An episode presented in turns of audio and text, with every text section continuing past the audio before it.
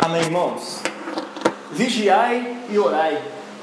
É o tema que eu dei para esse sermão de hoje, por motivos óbvios que a gente estava conversando aqui na hora da escola dominical, né? Que, independentemente da sua forma de interpretar a escatologia, a orientação de Jesus ela é válida e cabível para todos nós. Vigiem e orem. Eu acho que a gente precisa entender cada vez mais o significado disso que Jesus está falando, afinal de contas, o que é vigiar e afinal de contas, o que é orar. Apesar de a gente saber o que é oração, mas o que Jesus quis dizer com isso também? Porque muitas vezes ele fala algumas coisas que ele diz também em outros textos, por exemplo, vigiar e orar para que não caiam em tentação. Isso tem relação com isso aqui, mas o contexto é diferente. Jesus está falando sobre a proximidade de um juízo de Deus que cairia sobre Israel. Israel e os ouvintes dessas palavras, no tempo em que elas foram ditas, ficaram assustadíssimos, porque Jesus estava usando na profecia contra Israel ali Primeiro, né, Jesus está tá pronunciando um julgamento contra o templo e contra o próprio Israel. A função do templo e a função de Israel iriam ser substituídas pelo Messias. E Jesus chega a usar para Israel palavras que eram usadas por rei da Babilônia. Ó, oh, o sol vai se converter em noite. Sabe aquele rei que se considerava o sol? Então, Tá tudo sendo anulado, vai se, vai, ser, vai se tornar noite. Sabe, você, solzinho, acabou para você. Você é nada. As suas estrelas cairão. Né? É tudo referências a, a reinos e governantes que estão caindo, e de repente Jesus usa essas palavras contra Israel mesmo. Falou: o sol vai se converter, noite, e, e começa a citar aquelas profecias ali, e o povo de Israel fica: será que ele está falando isso mesmo? Essa profecia era para o rei da Babilônia. Está querendo aplicar isso na gente? Sim, porque Jesus é o verdadeiro templo de Deus, porque Jesus é e encarna o verdadeiro Israel de Deus, como a gente já vinha dito, é, já vinha dizendo desde Marcos capítulo 11, né? E depois teve a mensagem abençoada aí do Amarildo semana passada, que também tocou nesse assunto, né? De Israel não está cumprindo o seu chamado para o qual ele foi criado por Deus. E para que Israel foi criado por Deus? Israel foi criado por Deus para ser luz para as nações, para iluminar as nações com a glória de Deus, para que o conhecimento de Deus tomasse o mundo, assim como as águas cobrem o mar. Isso está escrito nas profecias, esse é o chamado, é para isso que Deus criou Israel. Quando Jesus disse para o povo: Ó, oh, sejam sal, vocês são sal da terra, vocês são a luz do mundo. Ele não estava dizendo nada novo. Ele estava dizendo: olha, vocês são Israel. É isso que ele está falando. Só que Israel não está cumprindo essa função, então vai ser julgado. O templo não está cumprindo a função que tinha que cumprir, então vai ser julgado. Né? E o filho do homem, por isso ele cita novamente a profecia, né? e o filho do homem vem com as nuvens. Né? E ele vai ser aquele que reina, aquele que toma diante do ancião de dias, lá de Daniel capítulo 7, autoridade, poder e reino sobre todas as nações, que não somente vão se submeter a ele, mas também vão adorá-lo. Ou seja, esse filho do homem é também filho de Deus. Por isso que eu adoro aquela música lá né, da, da Nívia, filho do homem, filho de Deus. Maravilha, cara, aquilo ali é de Deus já. Tem uns autores aí que só cantam Bíblia. E eu adoro isso. Daniel, Daniel de Souza. Tem jeito de errar. A, a, música é Bíblia pura. Né? Se você falar que é heresia, é só você interpretar direito, que você vai entender. então, assim, gente, de modo geral, Marcos capítulo 13, a gente já leu aqui na escola dominical, então eu não vou ler de novo. Está falando de ele não fala diretamente sobre a segunda parousia, sobre o segundo aparecimento, sobre a volta de Jesus. Não está falando diretamente sobre isso, mas sim sobre o julgamento de Deus contra aquela velha estrutura né, do templo e da religião judaica. embora também se aplique, como a gente disse, à segunda vinda de Jesus. Os cuidados que precisavam ser tomados diante da primeira vinda e diante da destruição da velha estrutura israelita precisam ser tomados hoje também. Por isso que a gente vai tomar esses cuidados sobre nós, tá? Jesus está respondendo uma, uma pergunta dos discípulos sobre o templo, né? E a preocupação dele é em proteger os seus discípulos. Por isso que os avisos são proféticos. Tudo se tratava dos efeitos da primeira parousia de Jesus. Alguém já ouviu essa palavra, parousia? Parousia significa manifestação, aparecimento.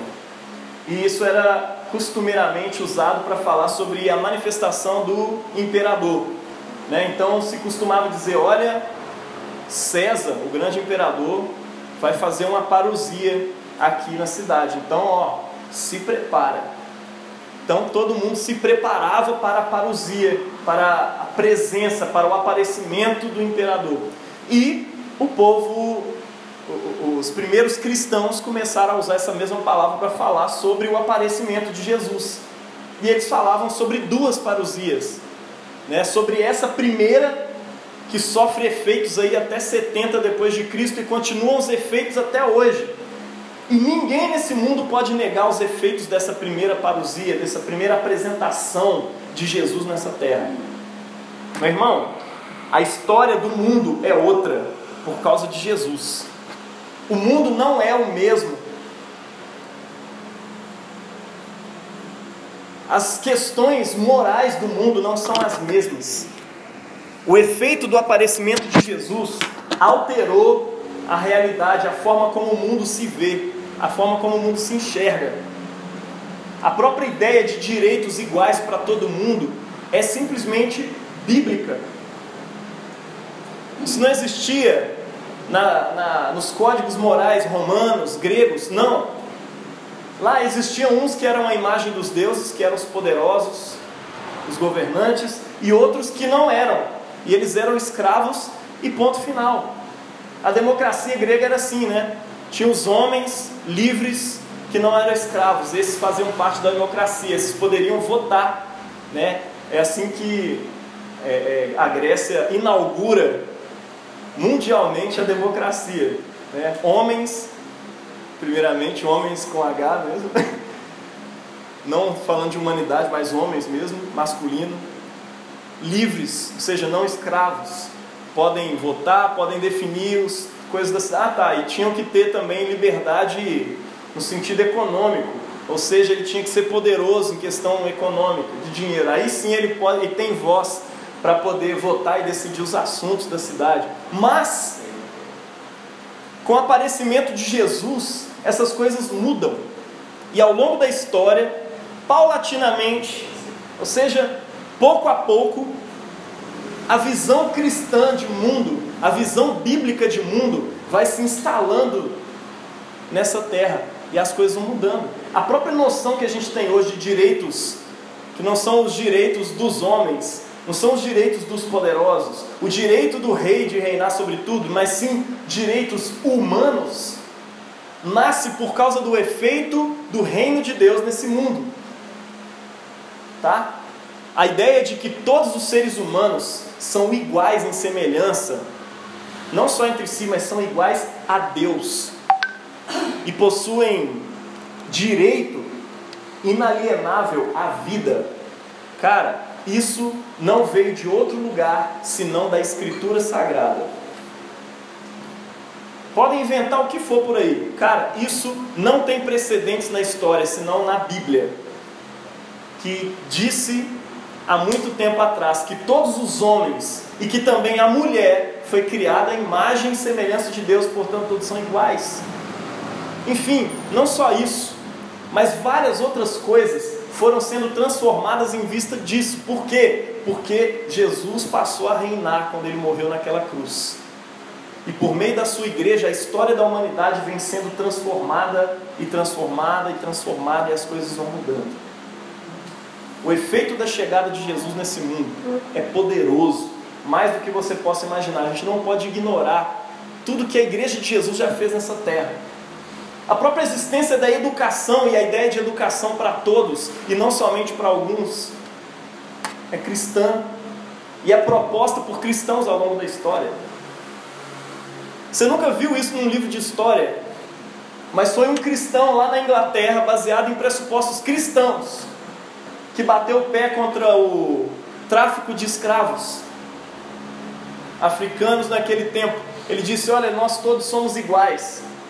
E os pastores, os reverendos e os magistrados daquele tempo olharam na cara dele e começaram a rir: Velho, você está falando besteira. Tu é um liberal. Era a palavra usada, que a maioria era super conservadora, baseada nas estruturas. Mas ele bateu o pé e falou: Cara, não, nós somos imagem de Deus. E lutou e lutou até que isso veio acontecer. Cristãos ao longo da história, meu irmão, vêm aplicando a palavra de Deus para que as coisas mudem.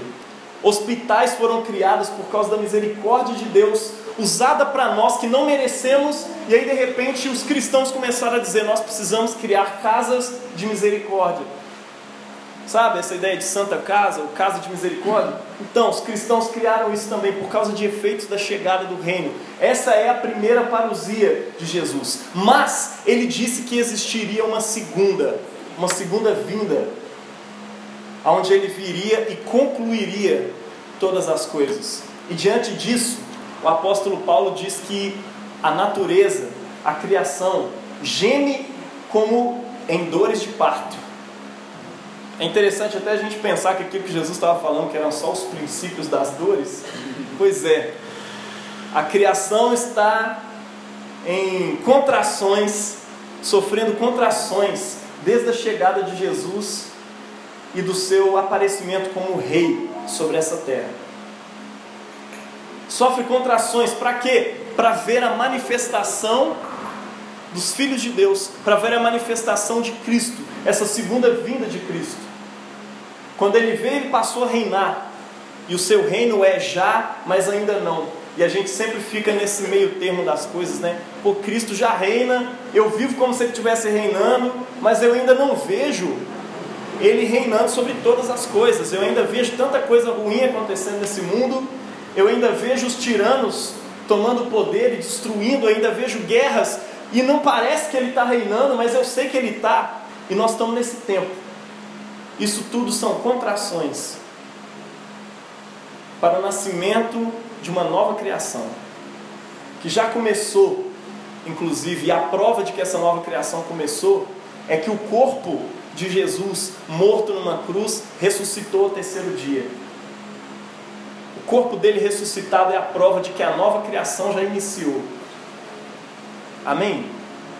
Isso é o que nós cremos. Mas quando Jesus ascende aos céus, Atos capítulo 1, versículo 11, diz que os anjos desceram, está todo mundo assim olhando e de repente Jesus uf, some, desaparece. E aí descem anjos e viram para aquele pessoal e fala: Galileus, varões galileus, por que vocês estão olhando para o céu? Esse mesmo Jesus que dentre vocês foi elevado aos céus, voltará da mesma forma como o viram subir. Você crê na segunda vinda de Jesus? Ele prometeu que vem. Alguns cristãos começaram a criar algumas teologias ou escatologias bizarras por aí. Uma delas é a ideia de que Jesus já veio, e ele já é rei, e ele não vai voltar porque eu não preciso dele voltar, ele já está aí. Eu não estou vendo, tá um monte de coisa, mas tá, mas não tá, beleza. E aí dizem que a igreja vai fazer a revolução e as coisas vão acontecer, que nós vamos mudar o mundo. Normalmente os teólogos da libertação, associando cristianismo e marxismo, costumam dizer esse tipo de coisa, né? A igreja é responsável por trazer o reino de Deus e Jesus não vai voltar. Isso é uma mentira. Porque os próprios anjos falaram com os apóstolos: olha, esse mesmo Jesus que vocês estão vendo subir, ele vai voltar. É como um rei que acabou de conquistar uma nação e deixa ali os seus súditos resolvendo as coisas para ele e vai resolver outras coisas. E quando ele volta, ele volta para se assentar e para governar perfeitamente. Nós ainda aguardamos a transformação de todas as coisas. Meu irmão, esse pé de jabuticaba não vai ser só esse pé de jabuticaba que a gente está vendo. Ele vai ser um pé de jabuticaba sem os efeitos da queda. Na verdade, eu acho que as árvores depois elas vão andar, velho. Cara, pensa isso. É, elas vão falar no Senhor dos Anéis. Você vê o Senhor dos Anéis, você já pira naquilo ali. Cara, o passarinho vai conversar. Vai ter árvore nova. Sei. Eu fico pensando em tanta coisa. Mas essa criação que a gente vê não vai ser do jeito que ela é, meu irmão.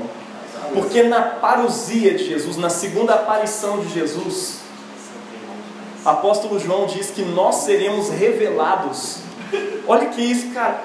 Como assim eu não fui revelado ainda? Não. Nós seremos revelados porque o contemplaremos como ele é. E nós seremos revelados do jeito que a gente foi feito para ser. E a criação está ali gemendo, esperando essas coisas acontecerem. Cara, vai ser fantástico. A gente precisa renovar a cada dia a alegria com a segunda vinda de Jesus. E é claro, Jesus está falando que a gente não deve simples, somente se alegrar com isso, somente ansiar por isso, mas ele também fala que a gente precisa vigiar. E a gente vai falar um pouco sobre isso. Isso é importante. Como nós já dissemos na escola dominical, né? Tudo se cumpriu. Essas profecias específicas que Jesus está dando ali se cumpriram em 70 depois de Cristo, né? Mas essas advertências, essas orientações, essas promessas que Jesus faz aí, elas continuam valendo em vista dessa segunda parousia de Jesus. Eu queria chamar a atenção para algumas delas, para alguns textos, alguns versículos de Marcos que se aplicam hoje e que a gente precisa prestar bastante atenção neles. Primeiramente, o versículo 5 diz: Cuidado, que ninguém vos engane, pois muitos virão em meu nome, dizendo ser o Messias, e enganarão a muitos. Marcos 13, versículo 5. Eles vão dizer que são o Messias e vão enganar muitos. Sim, na época que o templo foi destruído, apareceu um monte de Messias, que inclusive foram crucificados, só não ressuscitaram depois. Mas hoje também, antes da segunda vinda de Jesus, aparecem vários Messias por aí. Quem que é o. É o. Henrique Cristo? Não, meu irmão. Claro que não. Henrique Cristo é uma piada, meu. Oh pai, tem misericórdia. Não, já vi irmãos da igreja falando, não, misericórdia, é o sinal do tempo aparecendo. Tem um cara aí falando que é Jesus. Não, cara, não tem nada a ver com isso. Mas aparecem e eu preciso que vocês prestem bastante atenção nisso. Gente, projetos diversos com pretensões messiânicas hoje em dia, a gente precisa olhar para eles com o pé atrás, com muito cuidado, tá? Existe uma visão messiânica moderna assim de que o progresso, de um progresso baseado nos avanços científicos e tecnológicos. Alguns confiam tanto na ciência e na tecnologia que chegam a dizer, cara, o mundo mudou no final do século XIX para frente, porque o avanço foi tanto, a gente cresceu tanto em ciência e em tecnologia, como a gente nunca cresceu ao longo de toda a história. Isso só pode ser um desdobramento é, da liberdade científica filosófica e tecnológica. Glória à ciência. Profecia de Daniel, né, que a ciência se multiplicaria, né? Enfim, cara, nenhum tipo de. Quase esqueceu que era pregação. Meu irmão, nenhum tipo de governo ou pessoa com pretensões messiânicas pode ser visto por nós da forma como eles se apresentam. Então, muito cuidado com isso. Essa visão progressista moderna, que não fala de um progresso que começou lá na cruz do Calvário, que ignora todo esse progresso, né? que ignora o rei que inaugurou essas coisas, a liberdade, a igualdade, é, entre todas as pessoas, entre homens e mulheres, entre todas as raças, essa coisa toda. Eles ignoram tudo isso, pegam só os efeitos do reino e se apegam àquilo que aconteceu, que se chama realmente um progresso na história da humanidade, e se tornam progressistas. Né? Eu sou progressista. O que é um progressista? É aquele que se curva, é aquele que adora um Messias chamado progresso. Isso é pecado. Progressismo tem pretensões messiânicas. Ele acha que vai resolver todos os problemas da humanidade, mas não vai. Cuidado, tá? Cuidado com outros projetos políticos revolucionários por aí, né? Tem gente que na época da eleição é, focava tanto no sobrenome do Bolsonaro, né? Messias, caraca, irmão. E tem gente que olha para o Lula como se fosse assim, cara, é quase profético, né? Quando o Bolsonaro cair e o Lula subir, a estrela colocar no seu lugar. Como se ele fosse resolver todos os problemas. E como se ele não tivesse um puleiro sujo pra caramba. Como se não tivesse feito nada de errado. Meu irmão, Lula não é Messias. Jair não é Messias. Tem nada disso. Cuidado com essas ênfases messiânicas que são dadas por aí. Porque muitos messias surgirão e a gente precisa desconfiar de tudo que tem pretensões messiânicas. Tudo isso são usurpadores do verdadeiro Messias. Mas vamos lá para o versículo 8, que diz o seguinte: nação contra nação, reino contra reino, terremotos em diferentes lugares, fomes, isso tudo é só o princípio das convulsões de parto. Versículo 8 está dizendo isso. Meu irmão, pensa comigo. Se Deus julgou aquele sistema lá, tão bonito que era o sistema judaico, não sei se você acha, mas eu acho muito bonito. O sistema do templo, o sistema religioso, os sacrifícios, aquela coisa toda, não estava cumprindo o seu propósito de existência. Deus foi lá e destruiu o sistema que ele mesmo tinha criado. Quanto mais os sistemas atuais, tá? Paulo chega a dizer isso, né? Se Deus não teve misericórdia com os próprios israelitas, pense em você que é uma é uma oliveira brava, é uma é um ramo de, de esqueci o nome que ele usa, mas que foi enxertado numa videira. Imagine você que é gentil que está sendo enxertado em Israel. Cara, imagine as nações, imagine os governos que existem hoje em dia Imagine até as igrejas que têm usurpado o lugar do Messias e colocado pastores e líderes como se fossem os Messias das pessoas. Meu irmão, o julgamento de Deus, assim como veio para o templo em 70 depois de Cristo, vai vir sobre essa terra também. Fome, guerra, terremotos, tudo isso está acontecendo. Alguns fazem até aquelas análises estranhas, mas que fazem algum sentido, né? Dizem que os terremotos acima da escala 6, da escala Richter, estão só aumentando desde o século 20 para frente. É coisas que não aconteciam antes. Eu não sei como é que mede isso porque não tinha, sei lá, não sei se tinha escala Richter na época, mas dizem que os terremotos têm sido maiores. Enfim, meu irmão, a natureza, o mundo todo está em convulsões, está simplesmente esperando e aguardando o aparecimento do verdadeiro Messias. Ele fala de fome também, né? Princípio de convulsões. Imagina essa fome internacional que não é causada por falta de recursos, pelo contrário. O mundo tem recursos para caramba.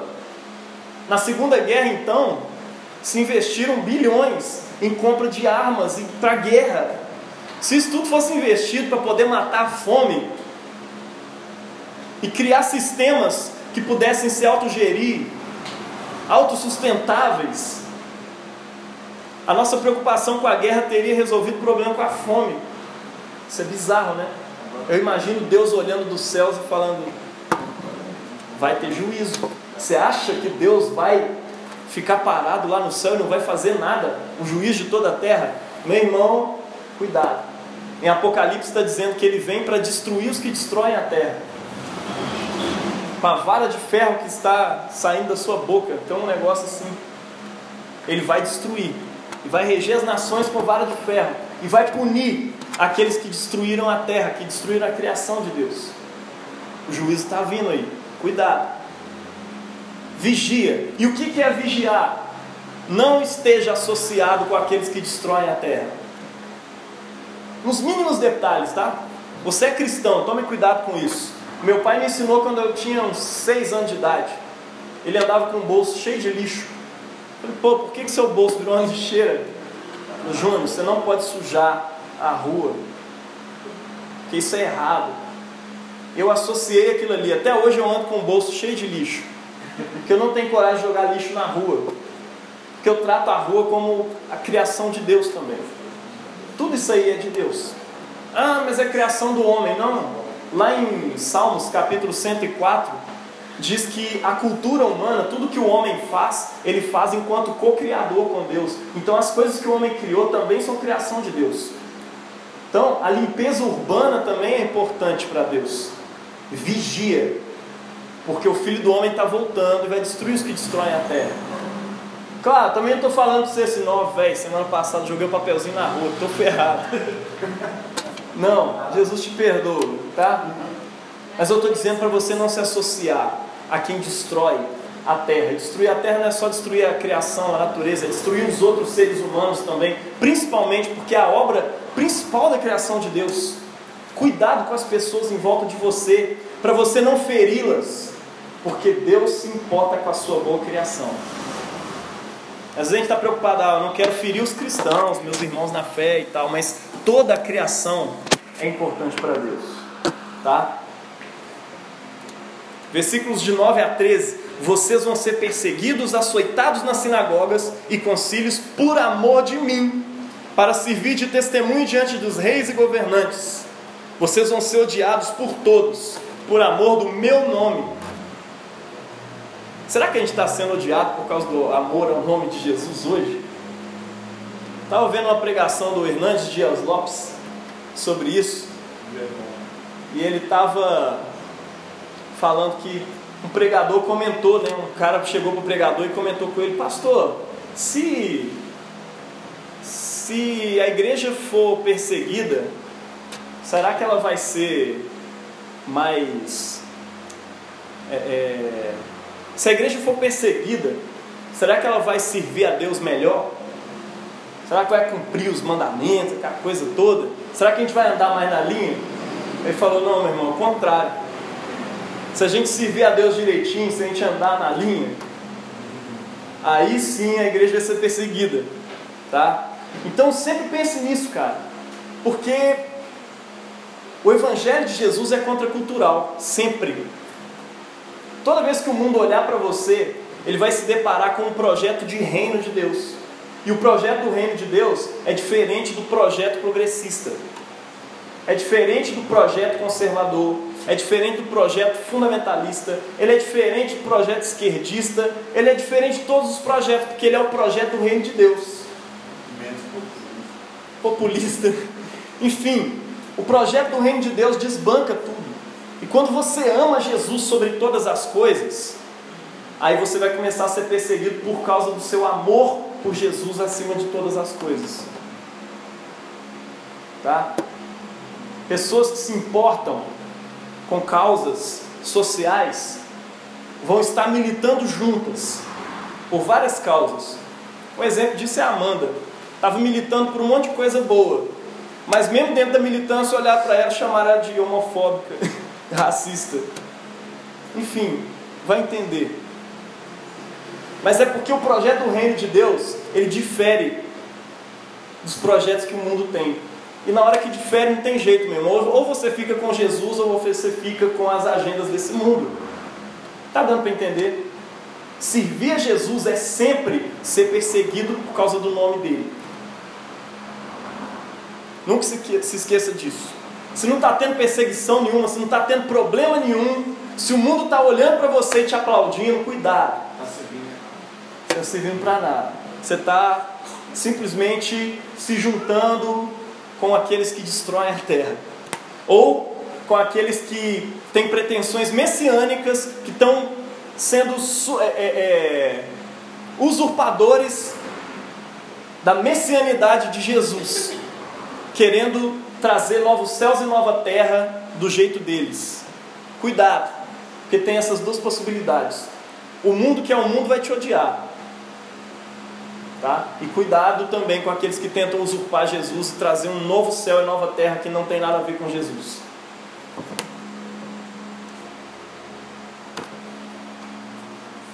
E a gente sofre dois, dois problemas aqui. A gente tem uma tentação ou de ser perseguido por causa do Evangelho, de ser perseguido por causa de Jesus, ou a gente sofre a tentação oposta, que é estagnar. Eu não quero ser perseguido, eu estagno e fico de boa. Se torna cínico, supõe que nada de muito está acontecendo, né? o que o reino de Deus é só um sonho piedoso. Cuidado! O reino de Deus é uma coisa muito séria, a volta de Jesus é uma coisa muito séria, tá? Mas o versículo 13 diz o seguinte: aquele que perseverar até o fim será salvo. Nessa hora o calvinista dá uma. Mas o chamado é esse. Tá? É claro, não se engana não. A perseverança não salva ninguém. Mas ninguém vai ser salvo sem perseverar. Aleluia. Aí, ó. Nota aí, mano. A orientação continua sendo paciência, perseverança. Não sei se você sabe, mas essas duas palavras é, têm a mesma raiz no grego ali: paciência ou perseverança. Tenham perseverança ao passarem por várias provações. Muito doido isso. Persevera, tenha paciência diante de toda essa perseguição por causa do nome de Jesus. Quando está todo mundo te perseguindo, todo mundo te acusando, apontando o dedo para você, te chamando de um monte de coisa. Qual que é a orientação de Jesus? Toca fogo em todo mundo? Não. Paciência. Perseverança. Aquele que tiver paciência até o final, aquele que perseverar até o final, vai ser salvo. Então, velho, persevera.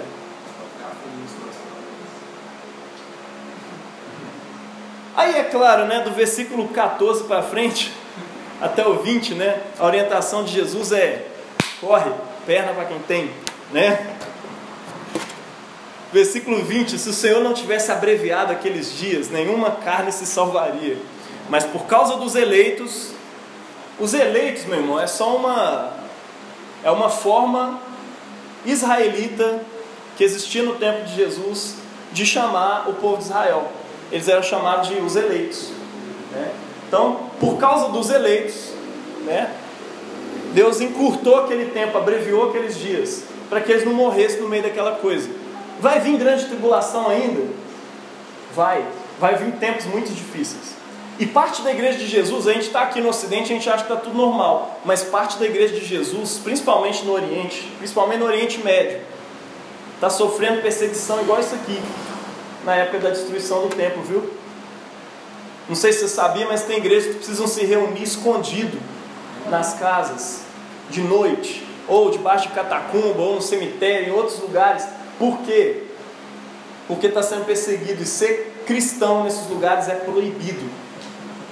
A gente tem que orar por esses cristãos e entender que essa perseguição aqui ainda está acontecendo. A gente precisa orar por essas pessoas também.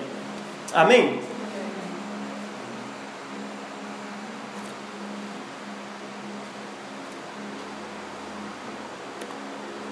Mas é interessante a gente pensar que Deus está no controle no meio disso tudo.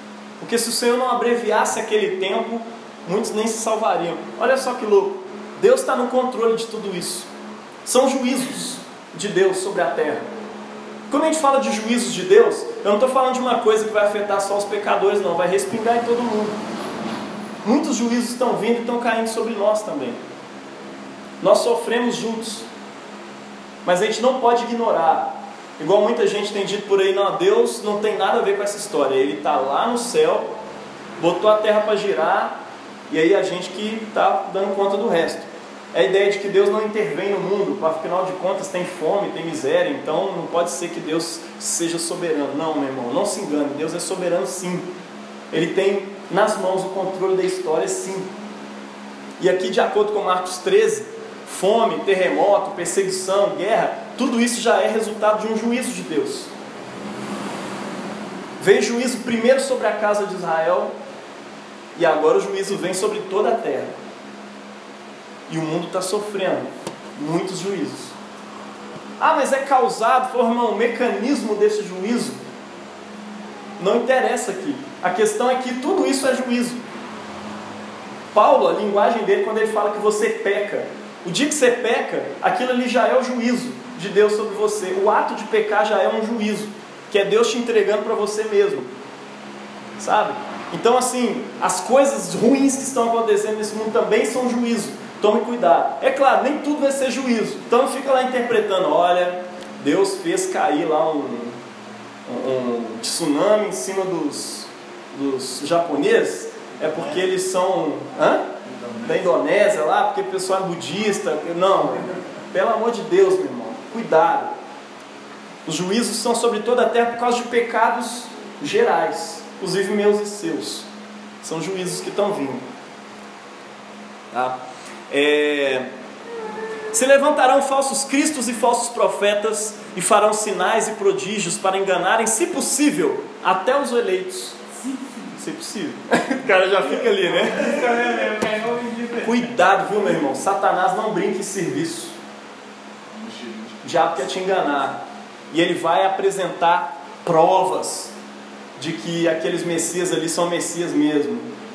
Eles farão prodígios e sinais, não só miraculosos, mas diversos prodígios e sinais. Cuidado com esses prodígios, cuidado com essas coisas, com essas aparições, porque elas vão enganar muitos. Se firme naquele velho evangelho que já vem sendo pregado há dois mil anos atrás nessa velha e mofada, mofada não, ortodoxia, chamada entre aspas de retrógrada. Velho Esse velho evangelho que são as boas novas. Paulo falou, cara, ainda que nós, ou mesmo um anjo do céu, desça e vos pregue um evangelho diferente, seja ele considerado anátema, ou seja, maldito por vocês. Amaldiçoa esse anjo. Pode ser o anjo que for. Está maldito porque está pregando um evangelho diferente.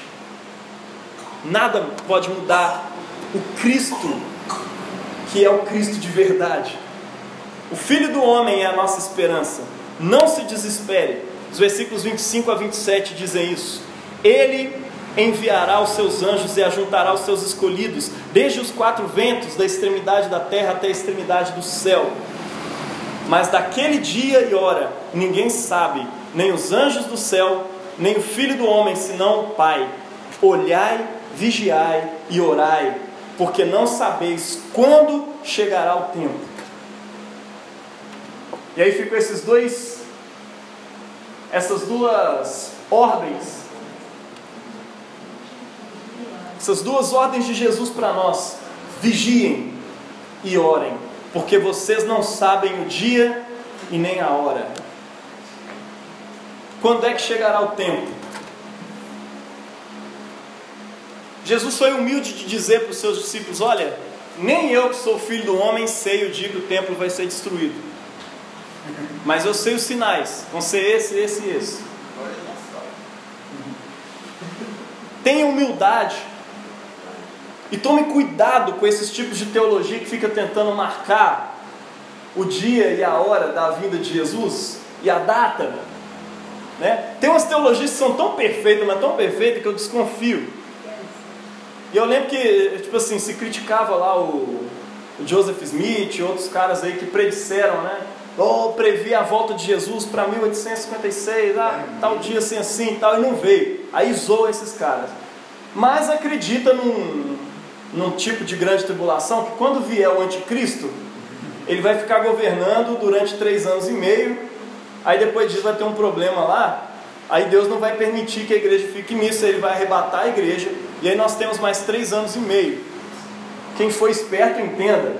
Peque a vontade até, os, até o último dia dos três anos e meio. Né? Chegar no último dia, você pede perdão, porque Jesus vai voltar e vai arrebatar a igreja. E aí o pessoal né, vai poder curtir aí a grande tribulação, tanto que der para curtir. Como se as coisas pudessem ser bem previstas e bem organizadas e a gente pudesse prever o tempo e a data desde que tal evento possa acontecer. Cara, não funciona assim. Seja humilde como Jesus, ó, oh, não sei o dia, não sei a hora, mas eu sei a ordem. A ordem é essa aqui: vigiai e orai. Vigiai. Por que, que eu tenho que vigiar? Porque a casa não é sua, a igreja não é sua. Jesus mandou o povo de Israel vigiar naquele tempo, mandou a igreja vigiar naquele tempo, porque a igreja é a casa de Deus e não sua. Pertence a Deus. Por isso ele não queria que eles perecessem naquela destruição do templo em 70 depois de Cristo. Então ele fala com a igreja: cuidado, corre, foge. Cuidem dessa casa, vigiem e orem. E agora, enquanto nós estamos na expectativa da segunda vinda de Jesus, porque ele diz que virá, e os anjos dizem que do jeito que ele subiu, ele também voltará. Como que a gente vigia? Como que a gente ora nesse tempo agora? Jesus diz que é como um homem que partindo da sua terra deixou a sua casa e desse autoridade aos seus servos, e a cada um a sua obra. Olha só, a obra não é de daquelas pessoas para quem ele está dando autoridade, a obra é dele. Ele está dando autoridade, delegando autoridade para que eles fiquem sobre a sua casa, fazendo a sua obra, e mandou o porteiro vigiar. Qual que é a função do porteiro? Vigia. Vigiai porque não sabeis quando virá o Senhor da casa. Para quê? Para quando ele vir, talvez de improviso, não ache você dormindo, ou seja, não cumprindo aquilo que ele te deu como função para cumprir na, na casa dele. Imagina, você tem uma casa e bota alguém lá para vigiar a casa. Suponhamos né, que alguém aqui seja rico e tenha uma casa, uma mansão e bota alguém para vigiar. E aí você viaja e quando você volta, o que, que é isso aqui? Né? Encontrei lá o cara, estava lá chapado, deitado na rede lá, apagado, em tempo de alguém entrar na casa e destruir a casa toda. Meu irmão, Jesus está dizendo aqui, olha, tem uma função para ser cumprida. Vigiar é exatamente isso. Vigiar é cumprir a função que foi te dada para cumprir. O que, que é vigiar para mim, pastor Jaime? É cuidar de vocês como ovelhas, as quais Deus me deu a responsabilidade de pastorear. E não só isso, né? Anunciar a palavra de Deus pura, sem heresia, sem mistura. É um cuidado cuidar pastoralmente de vocês. Isso é a responsabilidade minha. Mas vocês também têm responsabilidades, e não só responsabilidades eclesiásticas, porque a gente acha que as responsabilidades eclesiásticas são o reino de Deus. Não, o reino de Deus é tudo sobre o que Cristo governa. Então ele reina sobre a arte, ele reina sobre a educação, ele reina sobre a política. Vigiai, porque quando ele voltar, o político que não estiver cumprindo a sua função política básica, que é promover justiça, está ferrado. Sim, isso é bíblico, meu irmão. O cara que não está cumprindo a sua função está lascado com Jesus. É isso, você tem uma responsabilidade a cumprir. O pai que não está cumprindo a responsabilidade de pai vai se ver com o pai dos pais com o Pai da glória, com Deus e Pai de nosso Senhor Jesus Cristo. O marido que não é marido do jeito que o marido foi criado para ser, a semelhança de Cristo, o marido que se doa até morrer pela sua esposa, vai se ver com o marido da igreja quando ele chegar. Está dando para entender? Vigiar é cumprir a função para a qual você foi chamado. Cumpre essa função, cumpre ela bem. Aí você não tem motivo nenhum para ficar com medo da volta de Jesus. Tem, ah, tem gente que prega sobre a volta de Jesus com morrendo de medo. Tem gente que ouve a mensagem da volta de Jesus com tanto medo no coração que eu fico assim, velho, que tipo de pessoa é essa? Será que é aquela pessoa que está lá só no, na zoeira, só no pecado ali o tempo todo e só esperando? Não, cara. Vigia com responsabilidade, com sabedoria, mas com o coração tranquilo, porque o juízo que vem é justo, o julgamento que é feito é justo, Deus é justo. Vigiai, porque não sabeis o dia em que o Senhor da casa volta.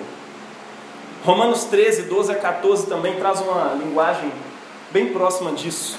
A noite é passada e o dia está chegando. Rejeitemos, pois, as obras das trevas e vistamos-nos das armas da luz. Andemos honestamente, como de dia, não em glutonarias, nem em bebedeiras, nem em desonestidades, nem em dissoluções, nem em contendas e inveja, mas revestivos do Senhor Jesus Cristo e não tenhais cuidado com as concupiscências da carne.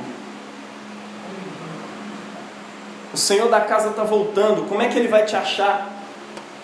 Ébrio, bêbado, deitado numa rede, deixando a sua função de lado desonesto. Olha só a preocupação de Paulo aqui: desonestidade. E a orientação dele é: habite em Cristo, revista-se de Cristo. Pare de se preocupar em satisfazer os seus desejos carnais. Habite em Cristo. Ande honestamente, não em desonestidades. Tem muitos cristãos que são os bastiões da moral. Ele mede até assim o comprimento do shortinho da irmã e fala, velho, essa aí vai para o inferno se ela continuar usando esse shortinho.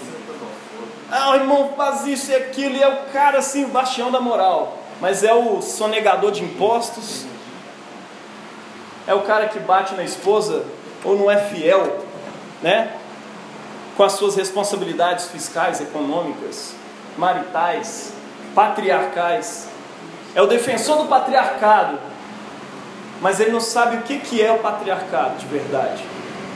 E desonra o patriarcado de Deus, o qual ele foi chamado para ser imagem e semelhança. Cuidado. Paulo está chamando a gente para ser honesto em vista da vinda de Jesus, porque o dia está amanhecendo. Essa é a ilustração de Paulo, né? Não em bebedeiras e glutonarias. Essa é a imagem de quem está vivendo o carpe diem, sabe? A gente vive falando assim, não é pecado beber e tudo mais. É a pessoa que ama a bebida, meu irmão, está vivendo o tal do carpe diem. É, aproveite o dia. É como se o dia fosse acabar amanhã e não houvesse esperança. Então eu tenho que aproveitar ao máximo a vida agora, porque ela vai acabar amanhã. É o texto lá, se eu não me engano, de Isaías: né? comamos e bebamos, porque amanhã morreremos. Isso é carpe diem. Só que isso é pecado. O cristão que vive nessa vida está pecando. Paulo é muito claro sobre isso. Não espere esse dia chegar em bebedeiras e glutonarias. Comer pra caramba e beber pra caramba para poder aproveitar. Isso no fundo, no fundo, é falta de esperança em Cristo. Sabe? Você não consegue mais pensar na vinda de Jesus como assim, velho, a esperança para esse mundo está chegando, as coisas vão acontecer. Eu estou tão feliz com isso, que eu estou preenchido. Eu não preciso me preencher com mais nenhuma outra alegria. É isso. Quando você perde essa esperança, meu irmão, tudo que você vai fazer é encher a cara, usar muita droga, porque não existe esperança. Está dando para entender?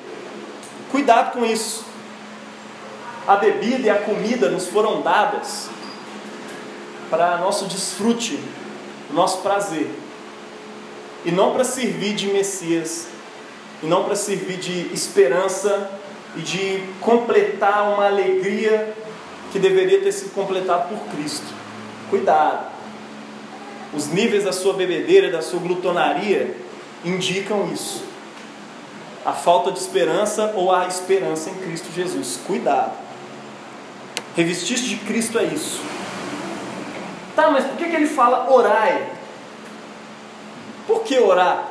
Vocês lembram qual é a oração de Jesus? A oração que Jesus nos ensinou e ensinou seus discípulos? Pai nosso, está no céu, santificado seja o teu nome. Venha o teu reino e seja feita a tua vontade na terra como no céu.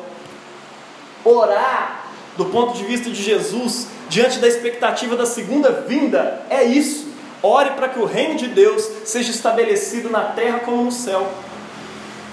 Sabe? Jesus convida você a não somente vigiar, né? Vigiar é um estado de alerta, é um temor em relação à vinda de Jesus. Já a oração é um convite para você ansiar pela finalização desse processo. Anseie por isso. Ore por isso todo dia. Jesus volta logo. Pois eu quero já subir. Não, É, tinha uma música que tinha isso, né? Jesus volta logo, pois eu quero já subir. Pois é, eu não acho que a gente vai subir, vai morar no céu pro resto da eternidade. A, a promessa, pelo contrário, né? A nova Jerusalém desce do céu e aí nós temos novo céu e nova terra para habitar e desfrutar para sempre. Mas essa busca, e que Pedro fala isso também, que nós podemos acelerar a vinda de Jesus. Já parou para pensar nisso? Nós podemos acelerar a vinda de Jesus nessa terra, andando em santidade diante de Deus. Nós precisamos ansiar por isso. Anseie suficientemente pela segunda vinda de Jesus, meu irmão. Não só vigia, não fica naquele, ai, Jesus está voltando. Não, ore também. Jesus volta, venha ao teu reino e seja feita a tua vontade. A oração é um convite para que você anseie pela concretização dos justos juízos de Deus sobre essa terra, porque Ele é justo, pela realização do beijo entre a justiça e a paz. Lembra lá a profecia que diz que a justiça e a paz se beijariam? Hoje em dia a gente vive ou justiça ou paz. Muitas vezes, na hora de fazer justiça, a gente mata todo mundo e não tem paz. Ou a gente vive a paz e deixa um monte de injustiças acontecendo. Mas quando Jesus vier no seu reino, a justiça e a paz se beijarão. Essa é a profecia. Ore pela concretização do reino de Deus. Vamos orar? Queria que o Gustavo cantasse a, a música dele aqui. Enquanto ele se prepara. Ah, não, cante heresia, né?